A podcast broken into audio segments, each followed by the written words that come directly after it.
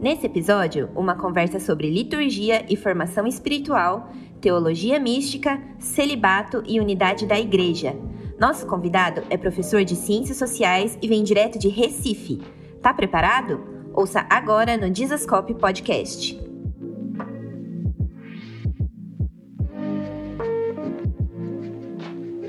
Meu amigo Marcondes. Obrigado por você estar aqui.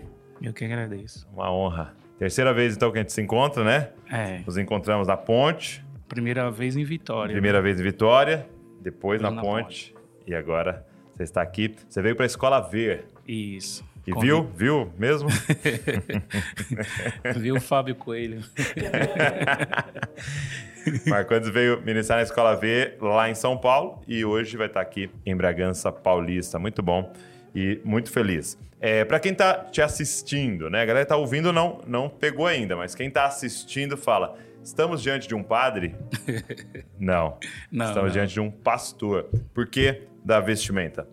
Essa é uma pergunta que é, ela é, é bem comum, né? Uhum, É bem uhum. comum para o pastor da igreja episcopal, né? Para um pastor episcopal e também pastores luteranos, né? Sim. Que tem é, todo esse esse traço litúrgico, né? Você é um pastor ou você é um padre?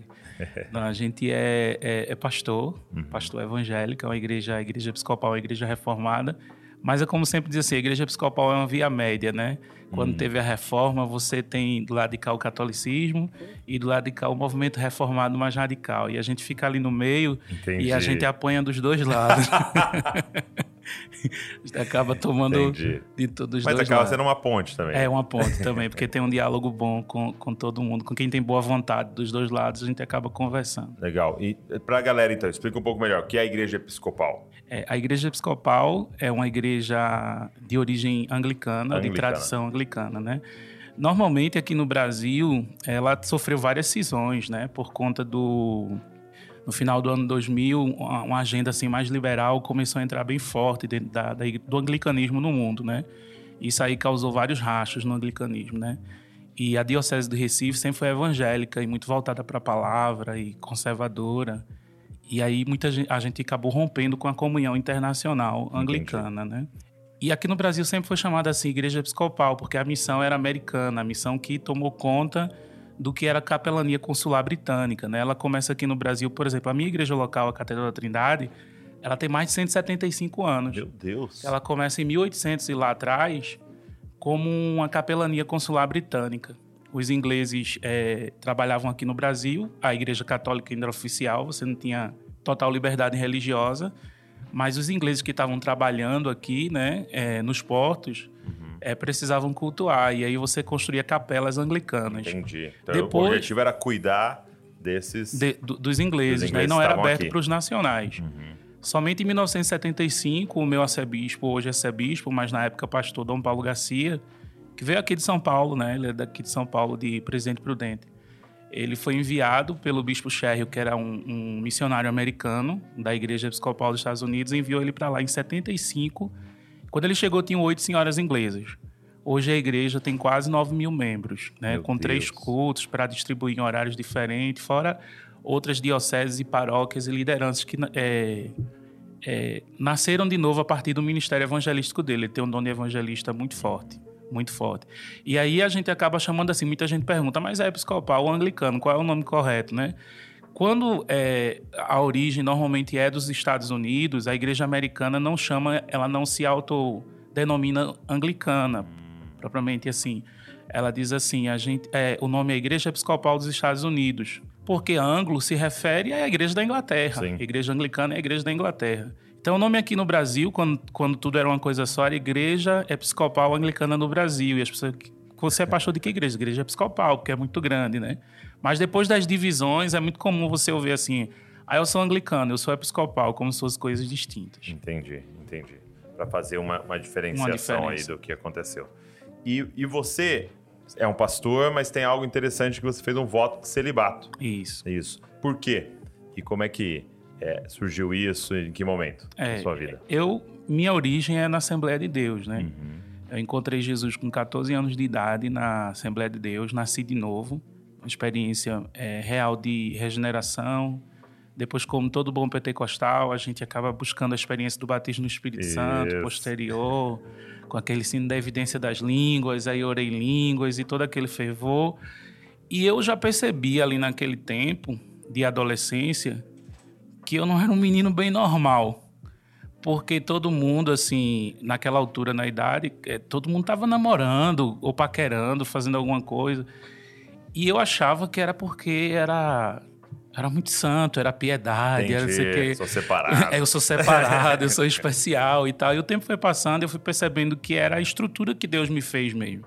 Eu não tinha uma estrutura é, nem emocional é, que me encaminhasse para o matrimônio, um impulso natural que todo mundo tinha. É claro que, como John Stott, que é um, um dos celibatários que me inspira, né, o pastor John Stott é um episcopal anglicano que foi celibatário até o final da vida ele dizia assim: as pessoas acham que um celibatário é alguém doente ou anormal, principalmente na igreja protestante, né? mais comum no catolicismo, sendo que o catolicismo vai no outro extremo de tornar obrigatório uhum. né? É, ao, ao pastor, ao sacerdote ser assim. E no, no meio protestante, não, né?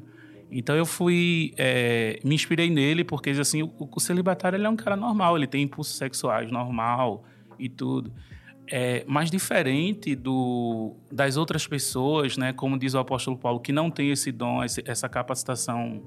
Ele, ele, ele tem seus impulsos sob controle do Espírito Santo, determinadas as circunstâncias. Então a gente tem é, a, a, vigilância, tal como todo mundo numa determinada fase da vida é celibatário um pouco, o cristão, né? Porque ele tem que esperar Deveria, até o né? casamento, né? Deveria. né? Deveria. então ele precisa aí de uma, de uma habilitação do Espírito Santo para se manter é, é puro, né? E aí eu vi assim também, depois eu fui estudando, entendendo e, e minha vocação foi é, consolidando. Quando eu vi que tinha na tradição da igreja muita gente assim, o pastor Emílio Conde da Assembleia de Deus foi o pioneiro das literaturas de contar história, né? Ele por muito tempo foi diretor da CPAD. Ele morreu solteiro, né? É mesmo. E numa igreja que pressiona você a casar, uhum. né? Você não tem é. ministério sem ser casado. Né? Exato, né? que nem muitas vezes algumas nem ordena, né? Nem ordena, exatamente. Mas o, o grau de relacionamento dele com Deus, de piedade, de santidade, era tão forte, os seus dons espirituais, que ninguém podia questionar o que estava diante do, dos olhos, né? Do, mesmo numa época tão... Os, início, fru os frutos... Os frutos falavam, é, né? falavam, né? E aí, e, o outro é John Stott, e e ainda eu pensei assim, será que isso é temporário? Porque hum. o C.S. Lewis ele só veio casar aos 53 anos de idade. É mesmo? Né? Não sabia. Aí ele se apaixonou é, e casou. E aí eu ainda pensava assim, será que não, não pode acontecer de, uhum. de, de, encontrar uma paixão e tal? Só que ele casou e com três meses ou poucos meses a esposa dele morreu de câncer e ele ficou celibatário pro resto da vida. É, foi tão curto assim o foi casamento muito dele? curto, foi uma coisa, um, um tempo muito curto. Eu li ele, o livro dele sobre o luto, né? O luto, anatomia, anatomia, anatomia, de uma, dor. dor. Meu Isso. Deus. Anatomia de uma dor. E, foi, e, e também tem um Cartas a uma Senhora Americana, que era ele é, conversando com ela, já indo na direção do relacionamento. Tem um livro e um Sim. filme, eu acho, sobre a história dos dois. E, e, mas aí você fez um voto. Isso, não, pessoal. Não, então, assim, eu não casei até hoje e pode ser que aconteça. Você fez um voto. Isso. Vou me dedicar exclusivamente para a obra de Deus. Vou viver para o reino de Deus. Não, não, não tenho condições, é, estrutura emocional e tal. Percebo, como o apóstolo Paulo diz em Romanos 12, né? ninguém pensa de si além nem menos, né? Percebo como é que Deus me formou, como é que Deus me fez e o dom que tenho. E Ele está dentro desse espaço e eu é, decido, né? Voto a Deus, é, não me estender além de onde a graça me capacita aí por nenhuma pressão do entorno e tal. Sim, e graças a Deus a minha igreja entende. A igreja episcopal não tem um problema com isso. Eu fui ordenado nessas condições, em 2017, uhum. né? Eu fui ordenado pastor da igreja isso é, isso é muito interessante a gente você abrir isso e falar sobre isso, porque de verdade, meu pai trabalha com casamento e família, né? Há mais de 30 anos. Então, é, eu sempre estive envolvido ali, né? E, e sempre conversei muito com ele. Muitas vezes estive é, no ambiente de, é, de cuidar desses casais, de aconselhamento desses casais e tal. E E, e, é difícil dizer isso, mas às vezes você sai da sala de aconselhamento com um pensamento. Você não expõe ele na, no aconselhamento, mas você sai com um pensamento. Essas pessoas não deveriam ter casado. Isso. Esse cara não tem condição de ser marido. Essa mulher não tem condição de ser esposa. Mas por pressão social, é, e muitas vezes isso é inconcebível, né? É, tem que casar, tem que casar, tem que ser esposa. É, alguém fala assim, né? Quase que virou um caso, logo existo, né? Isso, isso. Né? De, se eu não caso, é o que você diz, tô quebrado, tem alguma coisa errada comigo e há uma, uma questão assim, é impossível ser feliz sozinho. Isso. E a gente cria um problema é, para algumas pessoas dentro da igreja, porque no, no meu caso é uma decisão. Hum. E porque na igreja existe, é, é, pelo menos visivelmente, muito mais mulher do que homem. Não sei se existe uhum. um, um, estudo sobre isso. Não, na sociedade, certeza. mas na igreja ainda muito mais. Uhum. Então, é fato que algumas irmãs, é, seguindo o princípio da palavra do não casamento misto, elas vão ficar solteiras. Hum. Né? Se fizer a conta. É, se fizer a, na conta, tá aí, elas vão ficar solteiras. Então, elas vão estar num, num, celibato que não foi desejado, uhum. né? involuntário, que não foi desejado. E aí, quando a gente descobre que nossa maior necessidade, né, é, nosso maior anseio, não é de é, satisfação sexual, mas de intimidade, hum. de relacionamento. E que essa intimidade, esse relacionamento pode ser suprido de uma maneira mais profunda em Jesus, que é suficiente. Uhum. E tanto o casado sobre o solteiro como o solteiro deveria é, é, saber disso, que Jesus é suficiente mas também pela comunidade cristã. A comunidade deveria ser supridora de gente, de gente solteira nessa área de relacionamento, né? desse, desse desejo de intimidade, já que de expressão de sexualidade não é concebível fora do casamento. E a igreja ela não tem um, hoje para o, o, adulto solteiro esses espaços de relacionamento. Ele, na maioria das igrejas, algumas já fazem isso. É, ele é quase que excluído, né? Sim. Ele fica naquele limbo, né? Fica no limbo. Eu vou no culto de jovens, não é. tem sentido aquilo para mim, e as outras coisas são atividades para casais, casais, e aí você fica nesse. Sim, muito interessante.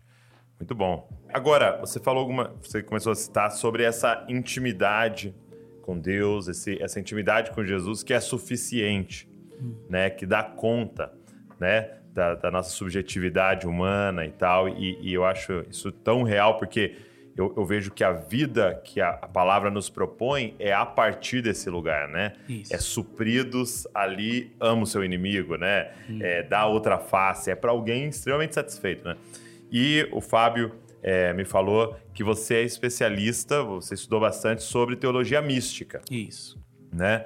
E você falou em off para mim aqui que tem a ver com o estudo das experiências com Deus. Quando é que você foi levado para isso? Eu quero que você fale o que é teologia mística para a galera que está aqui com a gente, mas quando é, como que você foi levado a essa temática? Assim?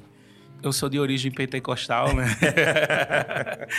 Antes de estudar a teologia mística, a gente tem a experiência mística experiência na prática. mística. É, que às vezes as pessoas confundem essa palavra místico com esotérico. Hum. É bom a gente esclarecer que não é Isso. a mesma Explica coisa. Explica um pouco para a galera o que é essa teologia mística, o é, que é a mística. É, que normalmente as pessoas é, na nossa cultura usam essa palavra de uma maneira pejorativa. Quando você não usa a cabeça, você é irracional, aí diz fulano é muito místico. Uhum. E uma coisa não tem relação com a outra, porque místico é aquele que tem experiência de Deus, ou experiência não mediada com Deus. Claro que como cristãos a nossa experiência é mediada por Jesus. Mas que é Deus. É, que é mas que é Deus, exatamente. exatamente, mas que é Deus mas você não é, é, você conhece pessoalmente Deus, você tem experiência pessoal com Deus. Então sua experiência ela não é assim a partir somente dos sacramentos, a partir somente de determin... das confissões de fé. Não, você você não conhece é, apenas o Deus de Calvino ou Deus de Agostinho. Ele também é o seu Deus. Você tem experiência pessoal com ele. E o místico é essa pessoa que tem experiência de Deus. A teologia mística é a parte da teologia que estuda essas experiências do povo de Deus, o acúmulo dessas experiências ao longo da história da igreja. Então, não só na Bíblia, mas a história da igreja. A história também. da igreja, não só na Bíblia. Você vê lá na Bíblia, por exemplo, Muitas. é muitas, alguns estudiosos do Antigo Testamento, né? É muito comum o cara olhar lá aquelas comunidades proféticas de Samuel, os êxtases proféticos, é, com música, o tabernáculo de Davi, as experiências de Ezequiel, Daniel, aquilo tudo ali de Isaías são experiências místicas. Então eles fazem ali um estudo é, em cima daquilo também no Novo Testamento, experiência é, estática de Pedro no eirado, de Paulo no templo, o que é um êxtase, por que a palavrinha ali, aquela coisa toda. E depois você vai é, observando os padrões ao longo da história da igreja, e não só é, a experiência em si, mas o que resulta dessa experiência. Por exemplo, vamos pensar uma experiência contemporânea, o cair no espírito, né? A experiência de cair no espírito. Na, na igreja episcopal, como na igreja católica, a gente chama de repouso no espírito, ou descansar no Ah, espírito. bonito, gostei. É, é uma outra expressão. Fulano repousou, Repousou. no espírito. E, Gostei, vou começar a usar isso aí na igreja. e existia muita controvérsia sobre isso, né? No, no- principalmente lá no quando começou o avivamento de Toronto, né? E, Hum. e as coisas começaram a acontecer aqui com mais intensidade. É, houve até uma controvérsia teológica em torno disso. Alguns apologetas queriam associar isso a uma coisa assim mais estranha e fora da fé. E eu lembro que Sam Storms, no livro é, é, Cinco Pontos de Vistas, né, ele estava do ponto de vista é, continuista, ele dizia assim, o fato de uma experiência ser estranha não significa que ela não é de Deus. Porque o argumento do irmão sensacionista era que é, as experiências narradas pelos místicos eram estranhas demais. Então elas não poderiam ser sinal de que o Espírito continuou operando através dos séculos. Aí ele diz assim, "Vá, se não tivesse escrito na Bíblia que um cara caiu morto em cima dos ossos de Eliseu e ele ressuscitou, isso é muito estranho. Isso é muito estranho. Se não tivesse escrito na Bíblia que Jesus cuspiu lá e colocou no... Isso é muito estranho. Mas é, a Bíblia está cheia de coisas. Então o critério não é ser estranho. O critério é o fruto que resulta dessa experiência. Não é a estranheza da experiência. E aí você vê quando acontece isso de aparecer um fenômeno novo, a tradição é, carismática luterana, o movimento carismático cresceu muito nessas igrejas mais antigas, né, da década de 60. Então, a, a tradição carismática luterana, metodista, católica episcopal, ela não diz assim, a gente descarta isso, a gente vai se reunir para estudar isso Sim. chegar a uma conclusão sobre isso e ter uma orientação pastoral sobre isso. A teologia mística ela inclui uma orientação pastoral. Tipo, os fenômenos do espírito não devem ser proibidos, mas não devem ser é, sugestionados. O que é normal acontecer numa experiência do espírito não é normativo. Então não vamos instituir o ministério do paninho e, e- e- e- provocar que aconteça. A gente deve Então ter não um pode fazer a segunda-feira. a segunda-feira da- da- do, do dente de ouro, a segunda-feira de... não, a gente tá aberto para o espírito fazer, Sim. mas a gente não vai tentar fabricar isso, né? Muito bom. fabricar muito bom. essas coisas. E, e o livro do Jonathan Edwards, Afeições Religiosas, é baseado nisso, né? Isso. Quando eles estão experimentando um reavivamento ali, né? E começa a acontecer Coisas estranhas. coisas estranhas, ele não se apressa em dizer, apesar de ser extremamente, né? é, quase que quase que cético ali em relação àquilo. Isso, ou- ele era bem criterioso. é, bem criterioso.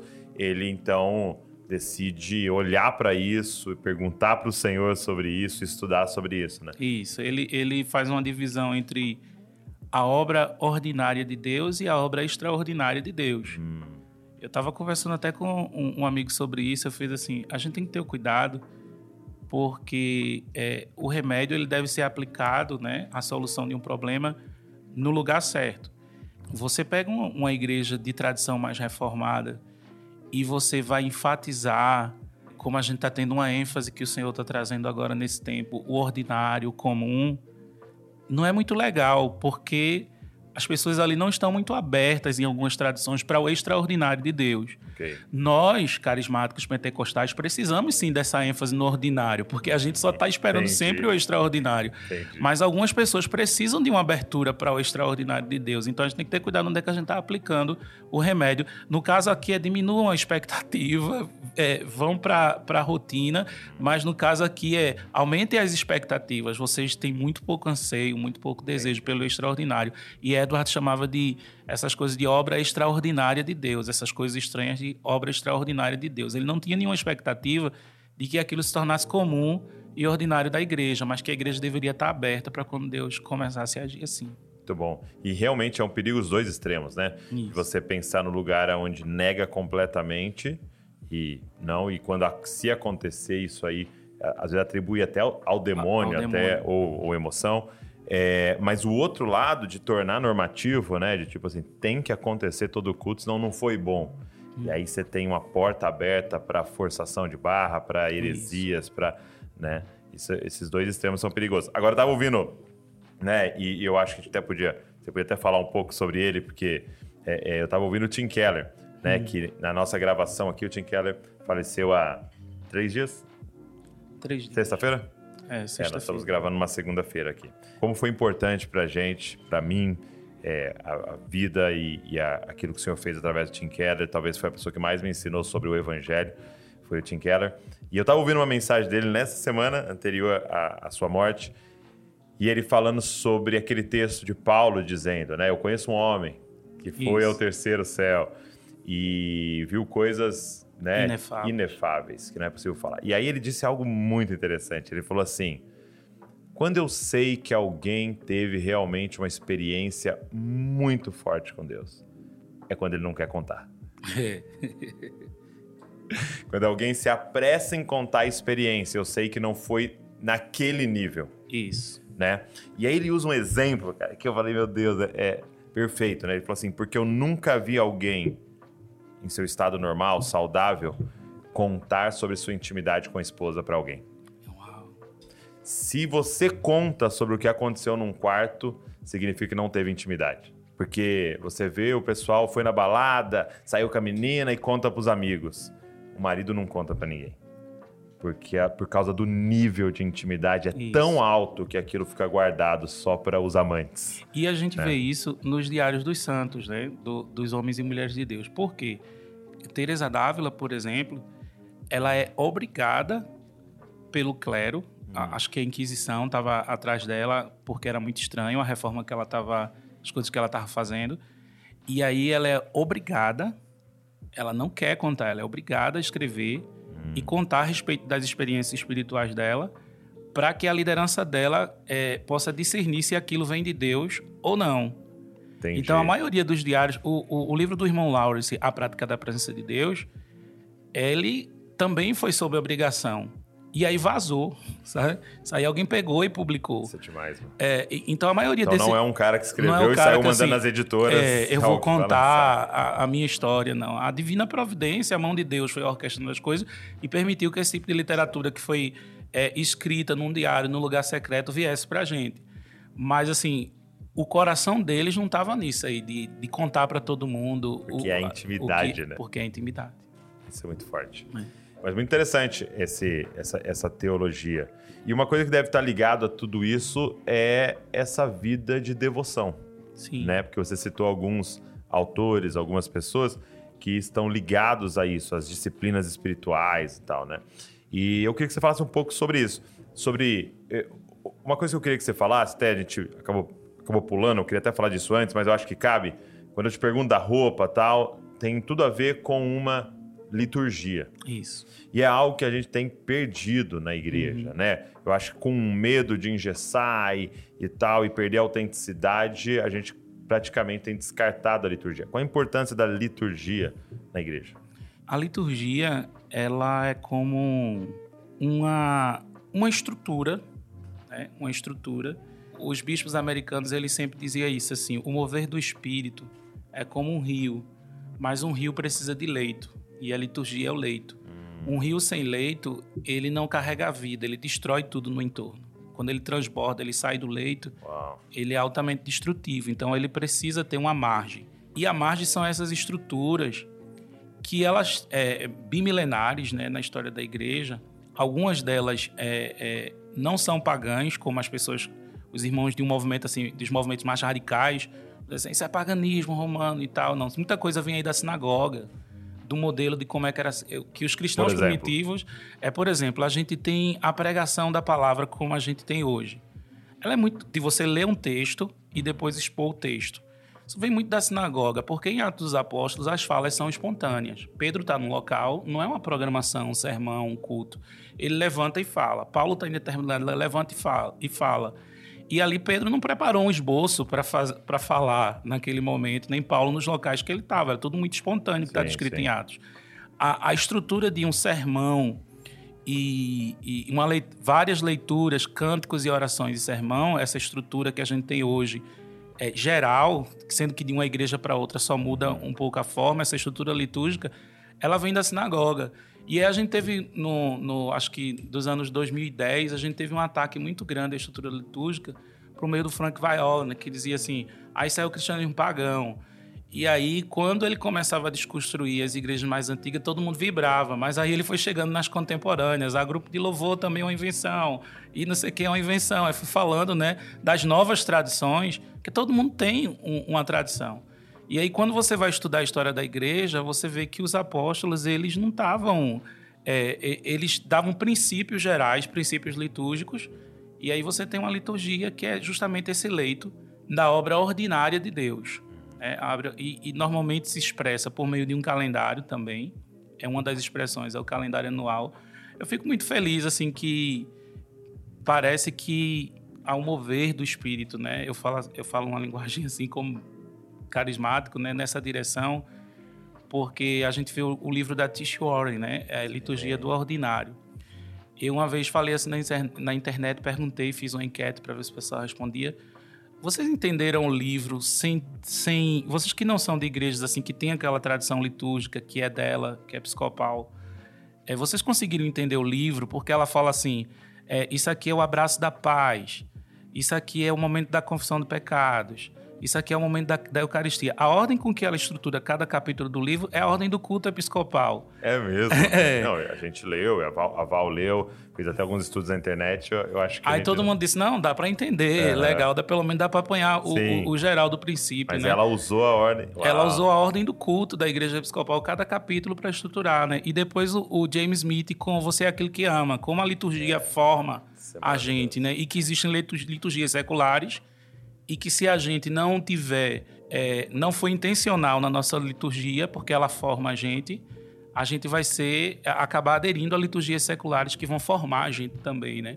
E aí é, é, o Espírito tem falado muito essas coisas na direção. Eu fico feliz quando eu chego assim vejo igrejas contemporâneas que são como aquele escriba, né, que está tirando do seu tesouro coisas velhas e coisas novas.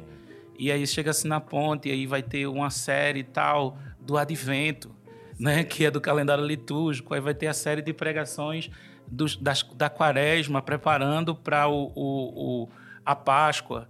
Aí você tem série de, e, e, aí você vê Pentecostes, todo mundo celebrando as festas litúrgicas, que são a maneira didática de, que Deus já tinha na antiga aliança de ensinar o povo dele o plano da redenção através dos anos. E isso que isso é muito bom para criança também.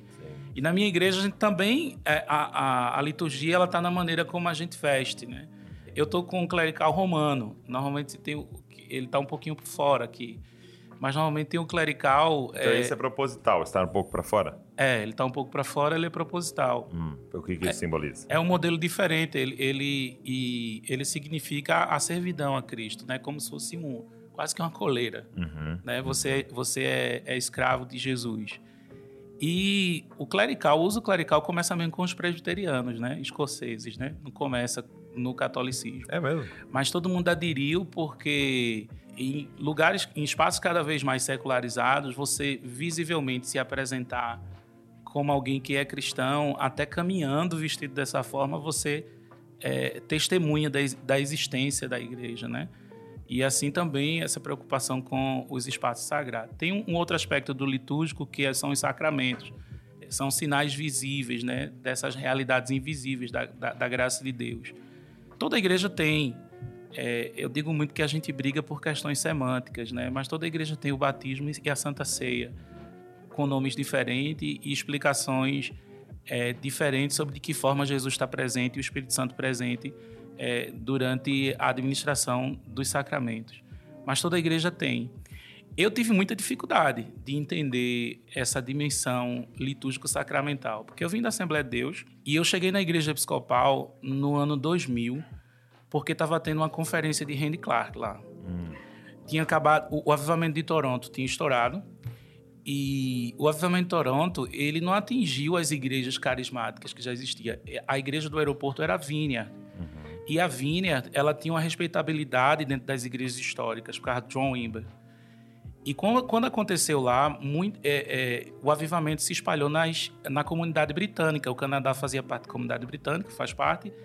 E as igrejas anglicanas do mundo inteiro começaram a ser tocadas pelo avivamento de Toronto. É mesmo. E tinha uma igreja em Londres, que eu acho que é a maior igreja da Europa, que é criadora do curso Alpha, né? a Holy Trinity de Brompton. Essa igreja foi sacudida pelo mover do Espírito. O curso Alfa vem depois. O curso desse. Alfa vem depois disso. É, foi, é, foi, mundo, nasceu né? do, é. a partir dessa experiência dessa igreja, né? Quando alguém me pergunta assim, quais os frutos desse avivamento Toronto, desse curso Alfa, Heidi Baker, Nick Pillman, que o povo questiona assim, cadê o fruto? Eu vou dizendo os ministérios que nasceram a partir disso, né? E essa igreja, e o povo dizia assim, ah, meu pastor ficou realmente impressionado quando isso aconteceu, porque é, para você dizer assim, é sugestão sugestão para brasileiro, para americano é uma coisa, mas sugestão para inglês, você vê o inglês super comportado no chão do templo, rindo, gargalhando. É, haja trabalho de, de, de sugestão, sugestão, né? Tem que ser um pinótico. Tem que ser um pin... hipnótico ali, violento. Porque não é do temperamento do, do, do, povo, né? Era uma obra extraordinária do espírito mesmo. E aí ele foi com esse pessoal que era ligado ao, ao meu pastor. Meu pastor foi para Toronto, ele era muito fechado. E aí ele teve uma experiência onde um velhinho tocou nele, ele sentiu uma fraqueza nas pernas, caiu no chão. E aí ele falou em inglês, né? Senhor, abençoe essas mãos para em português, para que elas sejam um instrumento de cura.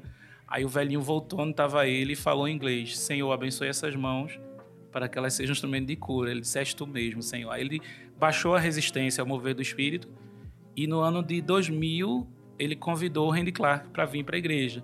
Aí foi o, o, aquelas conferências Catch the Fire, né? Uhum. E aí eu, eu tava. Aí eu fui, eu era da Assembleia de Deus, fui visitar. E quando eu vi o mover do Espírito Santo, que estranho. Falou fogo. Você é vai, fogo. Né, Catch the Fire. aí eu vou.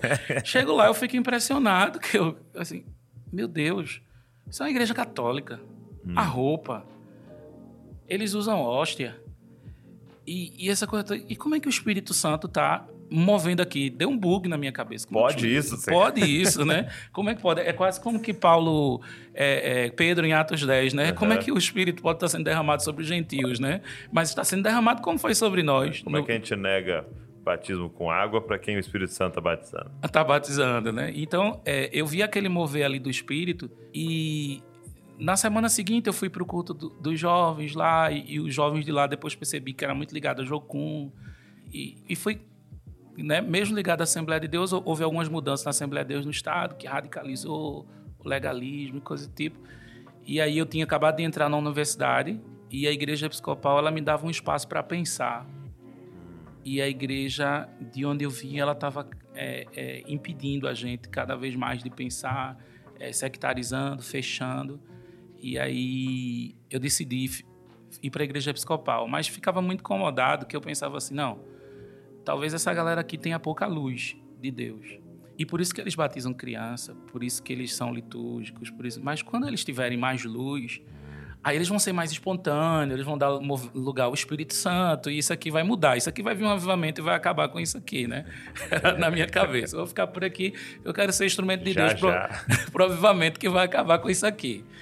Aí, mas depois, ao longo do caminho, é, às vezes as pessoas pensam assim: ah, você chegou a um entendimento sobre essa coisa litúrgica é, é por contato com o catolicismo, coisa do tipo. E infelizmente muita gente, não sei se é correto dizer infelizmente, hum. eu tenho um cuidado com a unidade do corpo e acaba não machucando outros irmãos, né? Às vezes irmãos de outras tradições podem assistir e, e tal.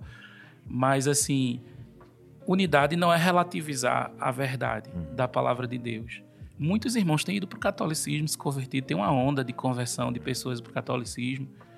E eu não fiz esse caminho, assim, de, de ir para a igreja é, romana por esse desejo do litúrgico e do sacramental, que o pessoal sente esse vazio, né? principalmente o pessoal que tem um. Porque liturgia e sacramento muitas vezes é como arte, né? É, você precisa desenvolver o gosto, uma sensibilidade, um entendimento, né? E muita gente mais que tem estudado e tal, estudado história da igreja, acaba indo embora. Uhum. Porque não, não encontra esse espaço nas igrejas contemporâneas. E eu não fiz esse caminho, eu fiz esse caminho por meio da fé reformada. Porque teve aquela onda calvinista de 2010, né, do novo calvinismo, de John Piper, D.A. Carson, a gente começou a ler aquilo tudo e se empolgar. E aí, quando eu fui ler a Confissão de Fé de Westminster, eu vi que ela tratava é, não como ordenanças, mas como sacramentos. Foi o meu primeiro contato com a linguagem sacramental, de que a Santa Ceia não era apenas uma memória de, de alguém que está ausente, mas era a memória de alguém vivo presente, né? Onde estiverem dois ou três reunidos em meu nome, ali eu estou no meio deles. A presença espiritual, espiritual não chega a ser a explicação católica, né? De transubstanciação, mas uma presença espiritual. Então, ali, com o presbiterianismo, que é, é, é, nos seus documentos, pelo menos, é muito parecido com a tradição episcopal.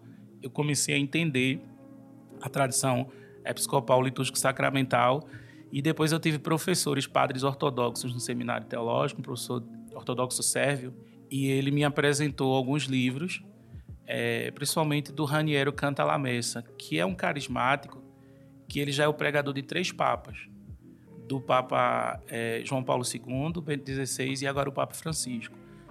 E ele, embora seja um homem que conhece muito patrística, teologia mística e, e, e, a Bíblia muito bem, conhece muito a Bíblia, ele é um homem que busca a unidade do corpo de Cristo. Ele tem relacionamento, ele, ele tem relacionamento com irmãos de várias denominações. E ele tem essa experiência carismática. E quando eu li o livro dele, Vini Criato, Vem Espírito Santo, em que ele começou a, a tratar como é que um teólogo cabeção pega coisas assim tipo batalha espiritual, exorcismo, cura interior, cair sobre o poder do Espírito, tudo aquilo que a tradição evangélica que estava se educando no Brasil decidiu rejeitar, ele devolve para mim tudo isso de uma maneira mais madura então, na minha jornada não houve rupturas, mas amadurecimento. Por isso Sim. que eu não fiz rupturas assim. Virei um reformado radical, um calvinista da jaula. Virei um católico romano é, que quer a missa tridentina. Não, eu nunca fiz ruptura. É, Deus foi me conduzindo, é, amadurecendo as minhas ênfases. Então, eu posso olhar com amor, onde eu comecei a aprender a ouvir o Espírito Santo, com como ser dirigido pelo Espírito Santo do Kenneth Reagan. Uhum. Né? Uhum eu não falo assim, ai, que nojinho do Kenneth Reagan, porque agora eu sou educado, esclarecido. Eu, eu, eu leio hoje ouvindo Deus do Dallas Willard, mas eu só compreendo Dallas Willard hoje porque eu aprendi o ABC lá com Kenneth Tem uma Reagan. base, né? Tem uma base. Então, às vezes a gente quer privar as pessoas de crescerem, é, privando elas de fazer a jornada que a gente fez, que fez do que a, fez da gente quem a gente é hoje. Né? É um, um local para. E aí você quer dar esse livro direto Quer dar esse livro né? direto para ele, ouvindo Deus, e ele não vai alcançar. Né? Ele tem que começar primeiro a ser alfabetizado nos rudimentos aqui. E aí eu fiz esse caminho né, de entendimento. Hoje é, é um, um deleite para mim. Essa, é, cada época do ano a gente troca cor litúrgica, a gente tem quatro cor litúrgicas, branco na Páscoa, branco no Natal, roxo, que é arrependimento, na quaresma e no advento, nos quatro domingos do advento, vermelho no Pentecoste, verde no tempo comum, que é a maior parte do tempo. E, e cada, cada expressão dessa traz um ensinamento pra gente, traz alguma coisa. O Fábio pregou lá na vestida, né? Foi, pregou, vestido de. de Fábio Coelho tá aqui, ó, só ali, né? é. O dia que a liturgia. Ele pregou no púlpito em que o John Stott pregou. Que isso. É, e o Desmond Tutu pregou naquele púlpito. O Jorge Mitian, porque a igreja episcopal é muito aberta, então ela recebe irmão de várias igrejas. Jorge Mitian, Rua Carlos Ortiz, é, é, Russell Shedd, Luiz Saião. Muita gente já pregou ali naquele púlpito. O Fábio ele pregou. Ok. Mas olha, a, a, liturgia é algo extraordinário. E realmente um dos livros que foi um divisor de águas na, nas nossas vidas foi o Você é Aquilo que Ama. Isso. Aquele entendimento, né? Porque eu acredito que uma das questões que que, que estão na nossa mente, igreja contemporânea, é ainda é um penso logo existo. É, é um eu você é aquilo que entende. Então a gente está preocupado na pregação, explicar e sair a pessoa sair entendendo. E aí é muito frustrante, porque muitas vezes você está diante de um monte de gente que entendeu que não vive. Uhum. E aí você dá a explicação de novo, ela fala, mas eu já sei isso, mas não vive, né? E aí ele fazia essa explicação, né? Você é aquilo que ama, não é aquilo que entende simplesmente, mas você é aquilo que ama. E aí ele começa responder essa pergunta. E como é formado os nossos amores? Isso. É uma reordenação dos afetos. Exato. Pela formação litúrgica. Pela liturgia da nossa família, pela liturgia Isso. da nossa nação, da nossa cidade, Isso. foi formado os nossos amores. Eu, vou dar um exemplo assim, né? Quem aqui sabe que refrigerante faz mal, né? Então, quem é que entende isso já? Quem já recebeu? Lembra aquela época que a gente recebia e-mail com PowerPoint, né? Fotos e tal do refrigerante. E aí todo mundo sabe. Não tem ninguém hoje aqui que está nos assistindo, ouvindo, que não sabe, né? E você toma. Por quê? Porque diante da escolha por causa dos amores, por causa da liturgia, né? Aí eu falo, você lembra no aniversário? Quem é que tava lá em cima, do lado do bolo, enfeitando a mesa? Era aquele refrigerante, eu não vou falar o nome, mas ele tava lá. Entendeu? Ou no domingo, seu pai estava em casa, churrasco, não sei o quê, quem estava lá? E, e, isso foi formando, né? Foi formando os nossos amores. Então é isso. é muito mais do que o um entendimento. E aí, e aí eu tenho até um testemunho interessante que, quando a gente leu esse livro, a gente começou a colocar alguns elementos lá no culto, né? E um deles é terminar com Mateus 28, 18, né? A gente termina. Um isso, todo culto a gente termina. Jesus diz: Toda autoridade me foi dada nos céus e na terra, portanto, vão, façam discípulos de todas as nações, batizando. E aí eu tive alguns testemunhos. Um deles é um rapaz que falou assim: que todas as vezes que ele entra na empresa, que ele entra em algum lugar, fica ecoando o versículo na cabeça dele. Olha do só. porquê ele está ali. Olha só. Vão, façam discípulos de todas as nações. E uma moça veio falar comigo que havia sido curada ou havia parado os episódios de pânico dela, hum. de, de, síndrome de pânico, por causa de uma frase que ficava na cabeça dela: E eis que estou com vocês todos os dias. Olha só. Então é interessante que, falar, ela já tinha entendido isso? Já. Provavelmente antes, antes do, durante as crises dela, já entendia isso. Mas de repente a liturgia é como uma pregação, né? Como uma martelada, né? Foi entrando, é. entrando, entrando. E aí, logicamente, nós temos o outro lado, né? É a liturgia sem entendimento. Né? Isso. É, Porque, é quando por exemplo, eu não entendo. isso que, tá que você falou, a gente tem na igreja que é o envio, né? A gente uhum. tem um envio no final do culto, é parte da liturgia. Ide na paz de Cristo. A gente tem um, uma oração do livro de oração comum. E a gente termina dando um, um grito de aleluia e saindo, sendo enviado, né? Para a missão no mundo. Mas enquanto você estava falando, eu estava pensando justamente isso que você está falando. Muitas vezes a gente tem a liturgia sem o entendimento. Sim. E aí a formação não acontece de maneira mais aprofundada. Tem um amigo que ele foi no, no, uma vez numa missa e ele disse assim: Condes, eu achei interessante, porque era cristocêntrico, era a coisa mais linda, as leituras, as três leituras, tudo, a pregação cristocêntrica. Profunda. Né? Profundo. Mas eu tinha uma impressão que ninguém estava entendendo nada do que estava rolando. E que quando saiu, era como se aquela coisa que Paulo diz sobre os judeus, né? Eles tem Cristo lido na sinagoga, mas parece ter um véu, né? Então, ninguém entendia nada. Então, liturgia sem entendimento, a gente é, cai no que o, o padre Raneiro chama de sacramentalismo. Um legalismo em torno de preciosismo litúrgico. Isso tem que ser assim. Um farisaísmo que você fica pegando em detalhes e aquilo não forma, não ensina nada. Inflexível ao tempo, à leitura do tempo, das estações é, é, ao, ao, mover do Espírito Santo. E, e aí a gente precisa pensar em liturgia e sacramento. Como eu uma vez falei lá na igreja, num congresso de jovens da igreja, eu percebi alguém que estava falando, estava falando num, num, tom de liturgia com muito legalismo e superioridade. Nós somos a igreja litúrgica, o restante do corpo de Cristo não tem liturgia, não sei o quê. E, e, e a gente tem que pensar a liturgia e sacramento num sentido mais amplo, como Richard Foster pensa, e como James Smith pensa liturgia e sacramento não é uma tradição, não é a tradição católica, não é a tradição episcopal, não é a liturgia, não é a tradição, a liturgia e o sacramento dessas igrejas. É algo muito mais amplo que pertence ao corpo de Cristo Sim. e que pode tomar formações diferentes.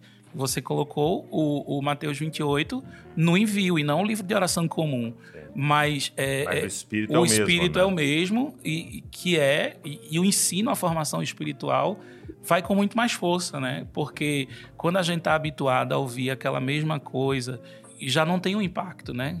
E, e, de repente, quando a gente traz de uma maneira diferente, a gente tem um, um impacto muito ali. bom, muito bom. É, até tô, tô, lendo o livro do Asher, né? De relacionamentos de aliança, e ele fala muito, começa a falar disso, né?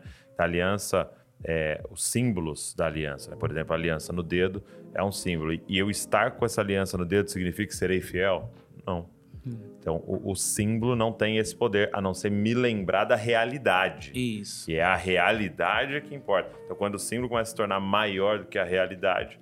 Aí o símbolo perdeu. é o sacramental, mas Exato. a realidade para onde aponta É o sacramento. Muito bom. E você falou algumas vezes é, nessa, né, nesse nosso tópico em relação à unidade. Sim. Unidade. Isso é algo que é uma, uma marca sua no sentido de das mesas que nós vemos você sentando, as mesas virtuais, né? É, os relacionamentos que você tem que são tão é, diversos e às vezes de pessoas que não têm unidade, né? Você está aqui com esse, que nem se fala tanto com esse. É, é, e isso é uma ênfase muito grande do Desascope também. E eu queria saber quando que sua mente se abriu para isso. Por que, que você não se fechou ali naquele, vou chamar assim, de um gueto né, Isso. denominacional, mas isso se abriu? Tem uma senhora na Assembleia de Deus é, chamada Irmã Lídia, Lídia Fernandes, chama Irmã Lídia. Até hoje eu converso muito com ela, tem Ah, é? 77 anos. E ela é, foi muito importante na minha formação espiritual. Já naquela época, como ela trabalhava com o pastor Gesiel Gomes, no evangelismo continental que ele tinha, né? Ela já enxergava o corpo de Cristo. E ela dizia, é, ela, ela falou para mim uma vez uma coisa, ela disse assim, filho, eu estava lá na Assembleia, ela disse, se tiver no céu, somente quem guarda os usos e costumes da Assembleia de Deus do Estado de Pernambuco Estado Pernambuco. do estado de Pernambuco, porque nos outros estados as coisas já tinham mudado, né? Pernambuco. eu- Então, é, como é que vai se cumprir o livro de Apocalipse que diz que haverá diante do trono uma multidão que ninguém pode contar de toda tribo, língua, povo e nação? Muito bom. E aí ela foi contando da experiência dela, que ela foi na Coreia do Sul, Congresso Mundial da Assembleia de Deus, e tinha menino de skate, jovem tatuado, é, pastora de brinco, e, e, e ela ficou chocada. E depois, quando ela via aquele pessoal orando, ela viu a vida de Deus, a manifestação da vida de Deus naquelas pessoas. E aí ela estava também uma vez numa cruzada da Francis Hunt, né, com o Gesiel Gomes estava promovendo no Rio, e uma mulher foi curada. E, e ela olhou assim, viu a Francis com a cruz no pescoço. Aquilo ali foi tirando da cabeça dela. E ela foi me ajudando a enxergar a vida além do muro, de onde eu estava, né? Foi me enxergando a ver. Ela tinha um projeto evangelístico com gente de toda a denominação.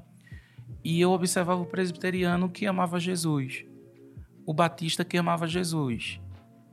E ali é, é, eu estava diante da obra evidente de Deus em alguém fora do meu muro, da minha cerquinha. Foi meu primeiro movimento de enxergar. E aí Deus tem muita paciência com a gente, né? É, é, eu, não, eu não falo assim sobre como foi a experiência do passado, eu falo com muito carinho e amor, porque Deus tem paciência. Eu estive lá. Eu nunca, nunca falo com desprezo, porque foi o lugar que eu estive e no lugar onde eu estava não existia um- uma maldade no meu coração, mas um zelo. Um zelo, um, ze- um medo que as pessoas se perdessem com alguma coisa que não fosse um evangelho compromissado com santidade, com, com um evangelho sério, né? Que tivesse seriedade. E, e depois Deus foi abrindo meu, meu, meu entendimento, eu fui vendo. Quando eu, a gente lia muito aqueles livros antigamente da editora Betânia, que era O Contrabandista de Deus, é, Refúgio Secreto, Homem do céu. a- O Homem do Céu, A Cruz e o Punhal. E todos aqueles livros eram é, é, o, o Povo Mais Feliz da Terra, da Donep. Então, aqueles autores, John e Elizabeth Sherrill, eles eram episcopais. E aí, o David Wilson, a Corrie ten Boom, o irmão André, não tinham habilidade de escrever e eles escreviam os livros para eles, né? E aí eu fui vendo o corpo de Cristo, como é que o corpo de Cristo estava junto um com o outro. Depois, quando a gente começa em 2010 esse, esse movimento de. Eu, eu entrei bem mais tarde né, nas redes sociais, eu fui fazendo um trabalho orgânico do que eu estava lendo. Eu dizia assim. Meu, meu último desafio foi nos irmãos católicos, né, de enxergar realmente gente católica como um irmão em Cristo. E depois eu comecei a ver na literatura e depois conhecer pessoalmente, inclusive o padre José Ricardo teve aqui, tudinho, né? José Eduardo. José Eduardo. José Eduardo, eu fui vendo é, católicos nascidos de novo. E ele que aquilo foi abrindo, né? E aí é, o Senhor foi me dando um entendimento assim.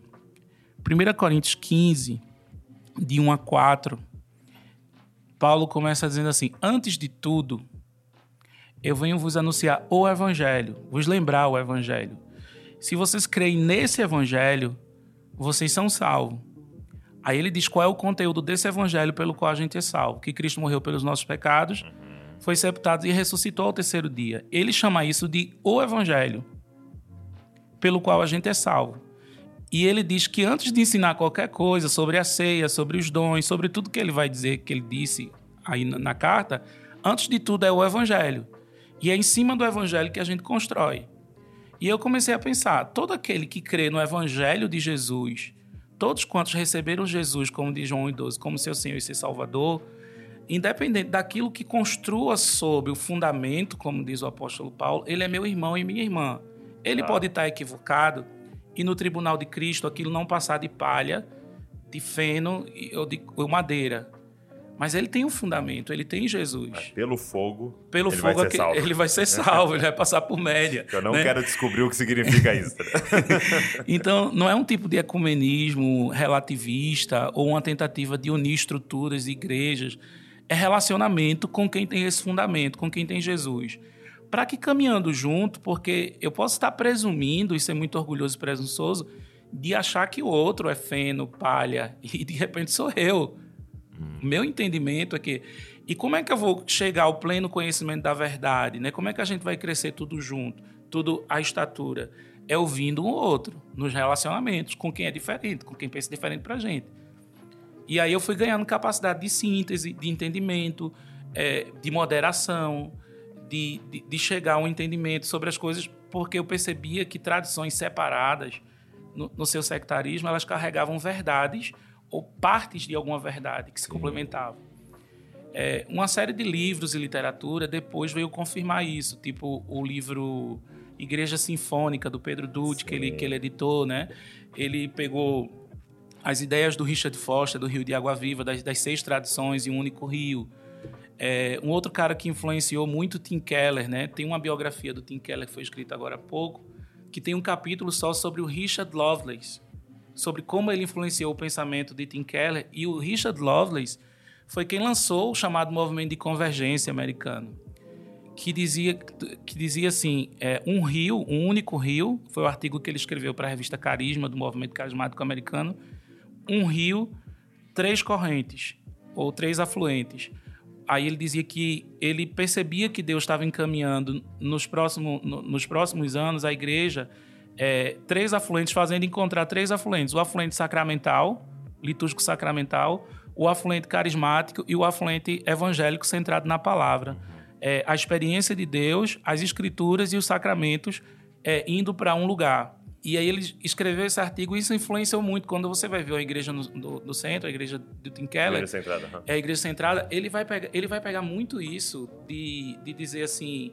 É, se eu quero é, é ganhar Nova York, para Jesus, eu não posso, não vou conseguir tornar todo mundo presbiteriano, nem, e, nem católico, nem, nem pentecostal. E ao mesmo tempo a gente precisa de todo mundo junto para ganhar uma cidade. Porque é, a gente tem ponto cego, o outro enxerga uma coisa lá e outra cá. E isso só é possível nos relacionamentos. Então, aquele tipo de ecumenismo do, das décadas passadas estruturais, aquilo ali está fadado ao fracasso. Sim, entendi. É, no papel, nos documentos, na, é, tentar unir organizações. Achar que um dia vai ter uma estrutura Vai ter uma mega não. estrutura que todo, não, não, não, cabe, não. É relacionamento mesmo, né? Você reconhecer, como Paulo diz, a ninguém conhecemos segundo a carne, né? Reconhecer o outro no espírito como um irmão. E aí é no olho no olho, porque não tem isso assim o, o, a convergência ela não é só doutrinária. Alguém pode afirmar, 1 Coríntios 15, de 1 a 4, isso é um bandido. Hum. E você só vai descobrir que aquela pessoa não anda, é, é, ela não, não está em Cristo do olho do olho. Uhum. Porque se, al, se, se, alguém afirma que segue a Jesus, mas não anda segundo como ele andou, que era o teste de João para os falsos mestres, não é. Não está no Senhor. Ele não anda como Jesus andou. E é só no relacionamento que eu posso ver isso, não à distância. Não e, lendo um artigo e ouvindo uma pregação. Não, né? Exato. Não lendo um artigo e ouvindo uma, uma pregação. E aí a gente... É, muitas vezes a gente paga o preço de se envolver com pessoas que mais tarde causam um escândalo porque a gente não observou tão de perto. Né? A gente não, não caminhou tão de perto. Então a gente tem que ter essa, essa, esse cuidado né, de buscar unidade não somente em pontos doutrinários, mas é, é, em pontos éticos, morais então, e o no limite, relacionamento. O limite da unidade é o evangelho. É o evangelho. Então, no momento que alguém sai do evangelho, aí não há uma obrigatoriedade de, de ter unidade com, de essa, ter unidade. com essa pessoa, com essa estrutura. Isso. E mesmo que essa pessoa, de repente, é, se ela for confusa porque tem um, um, uma coisa que o irmão me falou que eu fiquei muito confuso de responder. Ele diz assim: e aquele pentecostal unicista que nega a trindade? testando o meu limite de convergência, né? é. né? Como sabe que eu tenho relacionamento... Agora eu quero aí, ver. Aí testou. E aquele pentecostal unicista, ele diz que na Trindade não existe, que é só Jesus. Mas parece que aquela experiência que ele tem ali é genuína. E o judeu messiânico, que alguns grupos judeus messiânicos, que é, rebaixam a divindade de Jesus e tem uma cristologia deficiente. Uhum. Mas você olha para ele, parece que tem vida ali de Deus. E aí, como é que é isso para manter né, a, o relacionamento, a comunhão? Porque o cara pode estar tá confuso. Ele não é um, um rebelde se rebelando contra uma verdade. A cabeça dele está confusa aqui e aqui. Mesmo assim, quando acontece isso, a gente não pode avaliar é, o relacionamento pessoal da pessoa com Jesus. Mas eu acho perigoso a gente endossar e caminhar junto porque uma coisa é uma coisa e outra coisa é outra coisa, né? É, ser salvo e um dia estar tá lá no céu é, um, é, uma coisa, mas andar junto é, pode significar... Propagar pro, pro, uma, palavra, uma, uma, mensagem, né? Uma mensagem, um entendimento isso. errado. Pode estar tá endossando aquilo ali e a gente vai prestar conta ao Senhor do que é que a gente faz com a influência que o Senhor deu. Até você está com um livro aqui muito legal, né? Sobre isso. Pega aí, Fábio. Esse livro foi muito bacana para mim. Isso, é, até mim que também. sejamos um, né? Do, do Francis Chan até que sejamos um, que é sobre unidade. É, ele é incrível, né? É, Esse livro boa é parte desses princípios estão aí Sim. também nesse livro, já conheci aí. A gente lançou com o Mundo Cristão, ajudou eles a distribuir. Deve ter no site do Desescope, ok? É, para você. E, e, é, e ele fala sobre isso, sobre esse limite da unidade. E eu lembrei, um dia conversando com o Paulo Borges, né? Com o Paulo Júnior, é, sobre isso, e ele falou algo muito interessante. Ele falou: o problema é que as pessoas querem unidade da fé primeiro para depois unidade do espírito. Hum. E ele diz que a palavra nos apresenta a unidade do espírito primeiro, para depois buscarmos unidade da fé. Né? Ou seja, eu olho e falo, a Espírito Santo, a Espírito Santo, somos irmãos. Amém? Beleza. Amém. Agora vamos conversar uhum. sobre a fé. Isso. Aí não podemos conversar sobre, ah, vamos batizar criança, não vamos batizar criança, na imersão, na aspersão, na, na ceia isso, a ceia aquilo. Mas nós vamos ter que discernir no Espírito, fazer uma aliança e agora vamos conversar esses Isso. assuntos periféricos, né? Como Isso. você está dizendo. Mas não é o que acontece, né? A gente, o que, que você crê nisso? Ah, então a gente separa. A gente já separa, ne, sem importar que há Espírito Santo ali.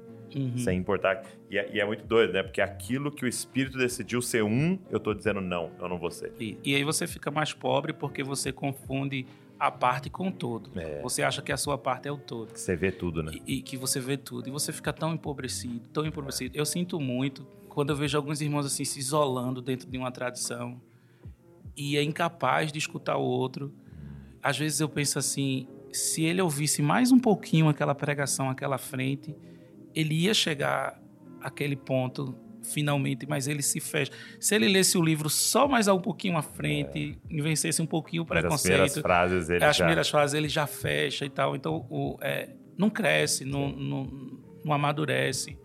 Tem uma, é, uma análise de personalidade que eles dividem, eles dão assim nove personalidades, eles dividem em três grupos, né? E aí fala do grupo dos racionais, do grupo dos emocionais e do grupo é, dos viscerais. É muito interessante, porque ele fala que cada grupo tem uma pergunta que vem na mente dele diante das situações da vida, né? Então, por exemplo, os racionais é o que isso significa?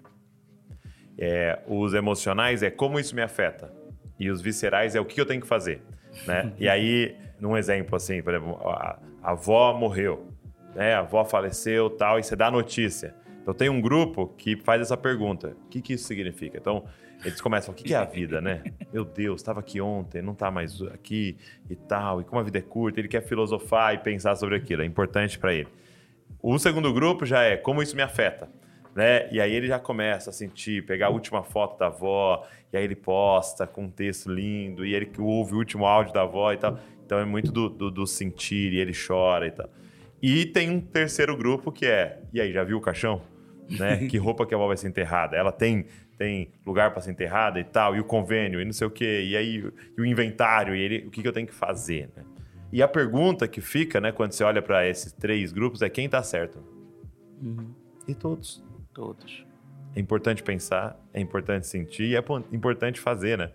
E você vê, e é muito interessante essa análise, porque você vê a formação das denominações, né? Isso. O que, que isso significa? Né? Então, que é formações extremamente teológicas, com muito estudo e muitos livros e tal, mas um segundo grupo que é como isso nos afeta, né? E uhum. aí, muito sensitiva e quer sentir experiência e tal. E um terceiro grupo é o que nós temos que fazer, né? E aí, muito ativista e fazer, e ação social e tocar. E, Isso e... lembra as três tradições da convergência, né? É. A, a primeira é evangelical, centrada no estudo, na palavra, né? A outra carismática, muito centrada nos sentimentos. Nos sentimentos. E o sacramental, que é muito missional, como fazer e tal, aquela coisa. Você vê que interessante? Não, e até quando você olha para a trindade, né? Pensando no Pai, como todo o conhecimento, né? Pensando no Espírito, né? Do sentido, da, do que se entristece e tal, e no Filho que encarna, né? Isso, que vai fazer, que né? É a tradição é. encarnacional, só que encarnacional é outro nome para sacramental. Exato. Então, Encar... assim, é, é, muito interessante isso. Agora, quem está certo? Todos. E quem está errado? Quem ignorar os outros. Isso. É, é, e aí você vê aquela que pessoa que isso. quer fazer e olha para quem está chorando e fala: para de bobeira. E aí você olha a quem está chorando, acha que ama mais a avó do que quem está pensando. E, e, entendeu? E aí a gente olhar e falar: poxa, eu tenho uma importância nisso, mas me falta me fala sobre o que você está pensando, me, me, deixa fazer um pouco do que você está fazendo, mas deixa eu também te ensinar a sentir um pouco o que eu estou sentindo. E a gente conseguir, né, andar. E, e às vezes eu fico sonhando assim: será que não é possível a gente unir essas coisas em uma igreja? Hum. Porque é como. Acho que a palavra que você usou é maravilhosa. A gente sai empobrecido, né? Isso. A gente sai empobrecido. E, e eu lembro que um tempo atrás eu fiz um curso de, de desenvolvimento de liderança, né? E aí uma das pessoas que foi lá ele foi ensinar a técnica do coaching. Mas assim, a técnica original, né, vamos dizer assim, a técnica dos Estados Unidos, que eles usam com, com executivos e tal, né? Infelizmente no Brasil acaba que vai pegando uns termos e tudo vira, né? E dá uma estragada. Mas é, era um estudo, um estudo muito sério, assim, canadense. E aí eles foram nos ensinar e o princípio era o seguinte: você só pode fazer pergunta. Você não pode dar sugestão para a pessoa, para o cliente, né? Você não pode dar nenhuma sugestão. Só perguntas. Por quê? Porque você tem que tirar de dentro dele a solução. Você não tem que trazer uma solução. E aí, é, eu lembro que a professora fez pela primeira vez um exercício com a gente. Então, colocou a gente em dupla. E aí, eu perguntava, qual que é a questão que você quer trazer, né? Ah, eu tô, sei lá, montando uma empresa. E aí, eu tinha que ir fazendo perguntas para ajudar o cara a, a chegar a uma solução, né? E depois ele fazia o exercício comigo. E, cara, foi muito louco. Terminou só executivo, cara ter uma noção, na, na sala estava um executivo da TIM, entendeu? A líder de, de recrutamento do Facebook, eram uns caras assim, cabeça, né? E terminou, cara, todo mundo em crise, assim. Perguntou pro professor, professor, por que é tão difícil não dar sugestão? Porque todo mundo, quando via, tava falando, ó, oh, faz isso, faz aquilo, faz aquilo outro, tal, esse é o caminho. E aí a professora, era uma professora, ela falou assim, com muito, muito amor, assim, ela falou assim, ó, oh, vou falar com muito amor é por causa da arrogância de vocês. Eita. Você acha que a solução que tem dentro de você é superior à solução que tem dentro da pessoa. Eu lembro que eu ouvi aquilo e ela estava falando de forma de soluções, né, de estratégias, mas eu ouvi aquilo pensando, cara, eu estou diante de alguém que tem o Espírito Santo e eu sou apressado em falar e sou tardio em ouvir e eu não acredito que o Espírito Santo é algo maravilhoso dentro daquela pessoa, uhum. né? E eu quero impor o meu, né? Eu Isso. quero colocar o meu. Então, é, eu acho que a gente precisava crescer, porque vai nos enriquecer muito isso. Né? Isso. Foi cada pessoa que sentou nessa mesa aqui, cara, que eu fui tão enriquecido. Imagino, porque você tem o privilégio de ouvir pessoas de diferentes tradições aqui. Sim. O tempo inteiro. Então, é, é aquilo, aquela ideia da igreja sinfônica, né, ou da teologia sinfônica.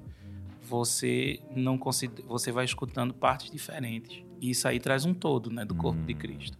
Então, minha experiência com isso na rede social, assim, eu tenho desde o carinho da apóstola Valnice Milhomes lá. Uhum. de vez em quando ela vai lá, ela mais usa mais, ela comenta mais no meu Facebook, Instagram pouco. Uhum. Mas vai lá no Facebook e comenta alguma coisa. Ou durante uma mensagem, grava um, enquanto ela está pregando, ela cita alguma coisa que está lá no texto. Muitas, é, ela, ela, ela, ela referencia, outros referenciam. Mas eu já vi muita gente que não referencia, mas eu fico feliz ah. de, tá, de, de aquela ideia estar tá chegando, sabe? É, tá chegando no, no, no, no Luiz Hermínio, tá chegando no Paulo Júnior, tá chegando no, no Jeremias do Couto. E, e aí você vê, tá chegando no Iago Martins.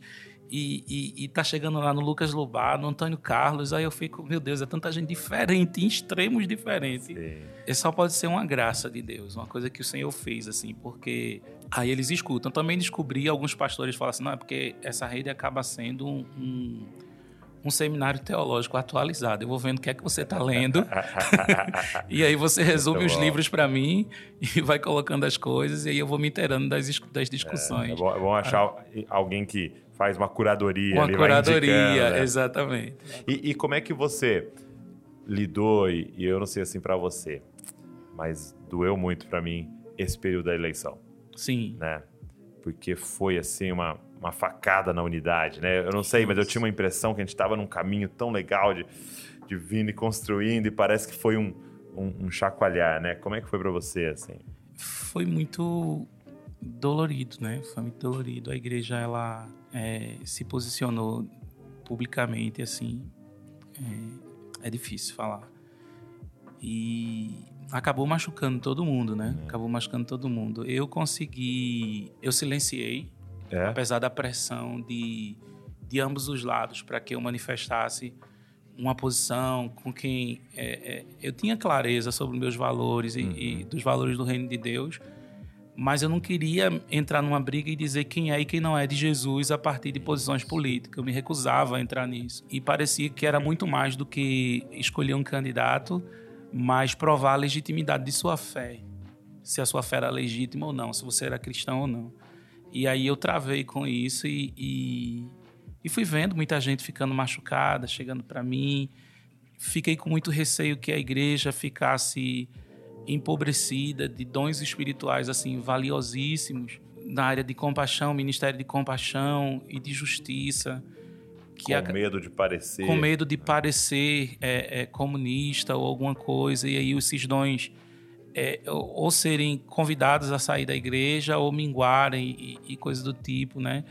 E aí foi, foi um tempo muito muito difícil essas minhas eleições, foi muito foi muito difícil para mim, muito difícil. Foi um esforço de manter a unidade da fé, é, né? né? Foi um esforço muito grande para manter a unidade da fé com os irmãos, assim, para ouvir todo mundo e, e tentar fazer com que a, o, o, pessoal não se agredisse, tentar, né? Era aquele amigo da escola separando briga, né? Separando. e aí fazer... uns gritando, né?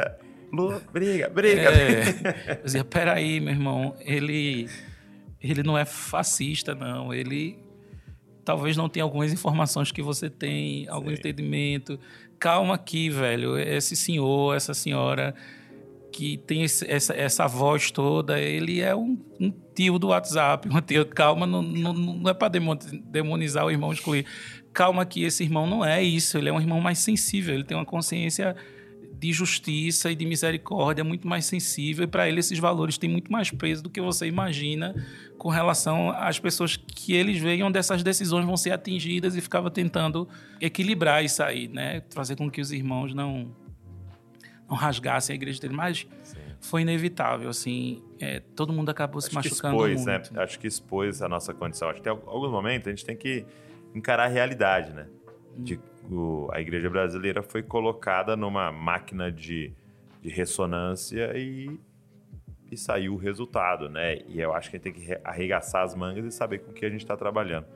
Talvez a gente estava fantasiando um pouco e hum. veio a realidade, né? Isso, veio e tudo vamos lá, na vamos crise trabalhar tudo que estava lá veio à tona Sim. na crise. E, e, somos nós, né? Isso. Não são eles. É a igreja. É Isso, nós, exatamente. Somos né? nós. Nós vamos juntos no que o Senhor nos permitir trabalhar, né?